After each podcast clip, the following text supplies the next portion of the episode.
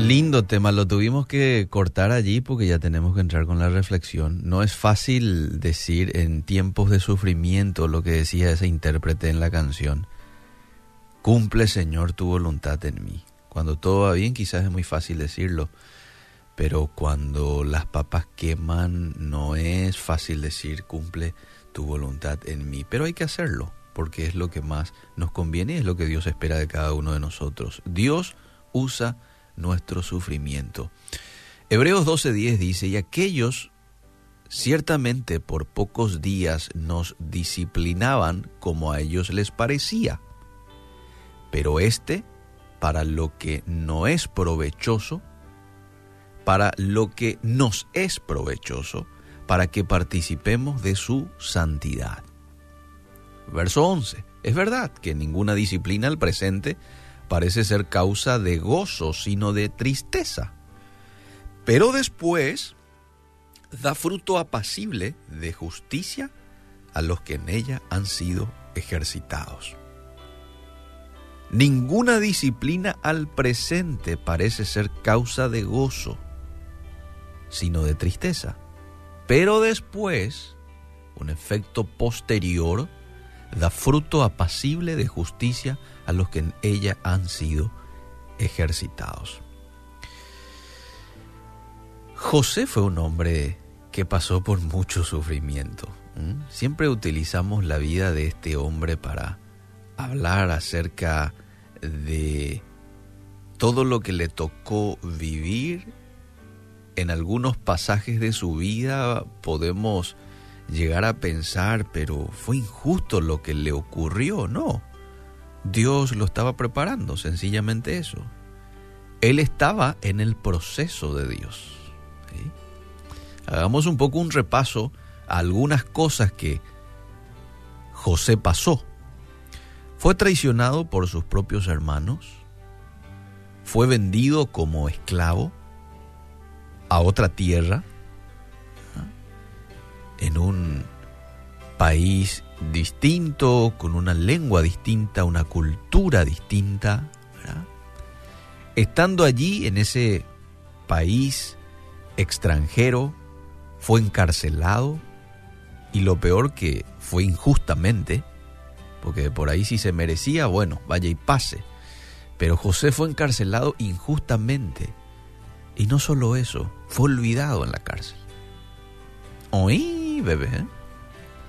Pero cuando se reveló el plan de Dios, José declara que todo fue bueno. Esto está en Génesis 45, 7 y 8. Me encanta esta parte de José. Declaró que era bueno. Todo lo que le ocurrió era bueno. La Biblia nos dice que Dios tiene diversos propósitos para el dolor que experimentamos, amable oyente. Uno de ellos es desarrollar rectitud en nosotros. ¿Cuántas veces hemos hecho oraciones como, Señor, dame rectitud,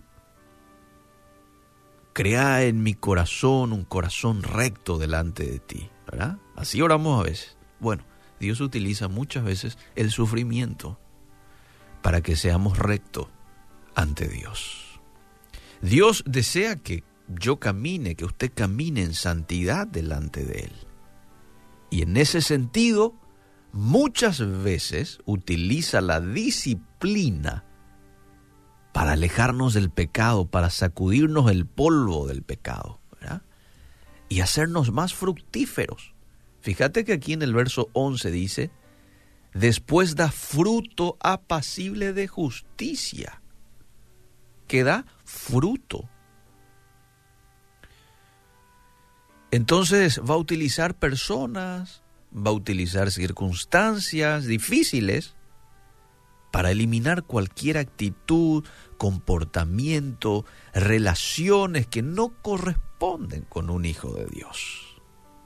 Efesios 4:25 dice, por lo cual, desechando la mentira, hablad verdad cada uno con su prójimo, porque somos miembros los unos de los otros.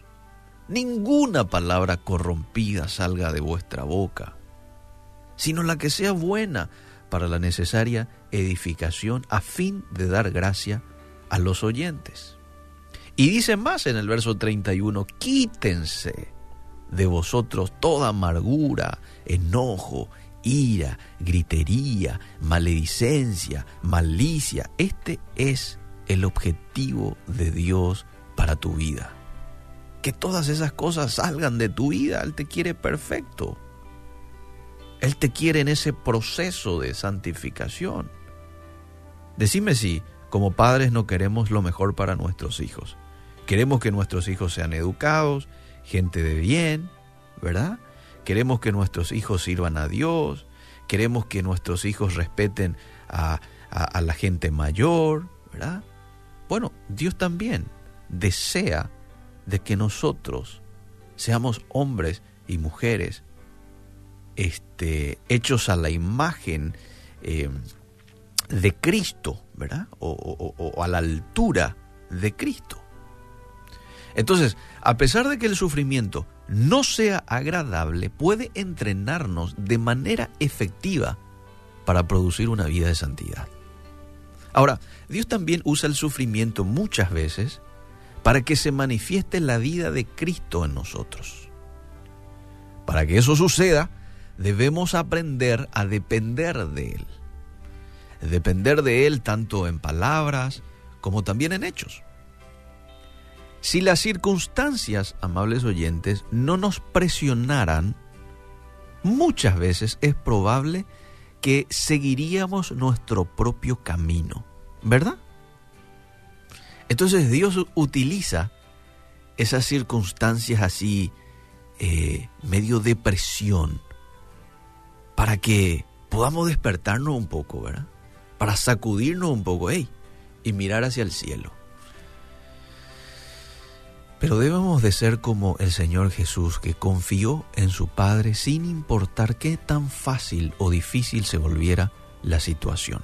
Mis queridos amigos, como embajadores de Cristo, debemos ser ejemplos vivientes de su carácter.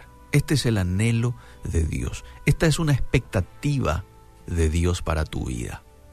Que seas embajador, que seas ejemplo viviente de su carácter aquí en esta tierra. Por eso me gusta mucho el eslogan de la convención Hermanos Menonitas, la mano visible de Dios. Eso es lo que Dios anhela y espera de cada uno de nosotros, que le representemos allí en donde nos encontremos.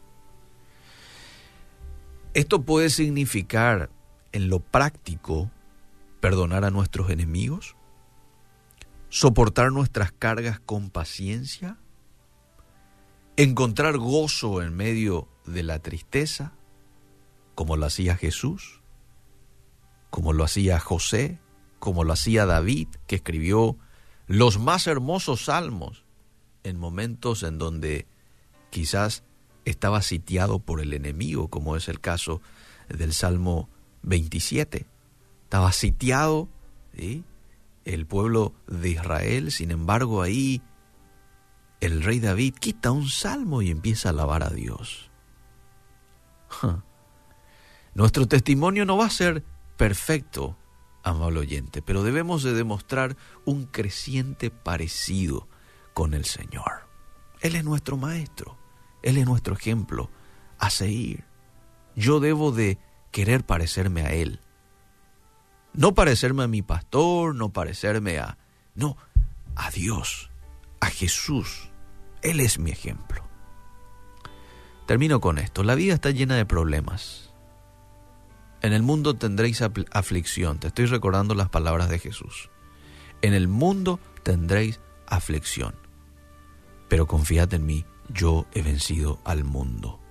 La vida está llena de problemas, manos de Dios nuestro sufrimiento es utilizado para propósitos eternos. Y ahí se cumple lo que dice Romanos 8:28. Todas las cosas ayudan a bien a los que aman a Dios. En las manos de Dios, nuestro sufrimiento es utilizado para propósitos eternos. Quizás ahora no lo vamos a entender a cabalidad, tenemos una mente limitada.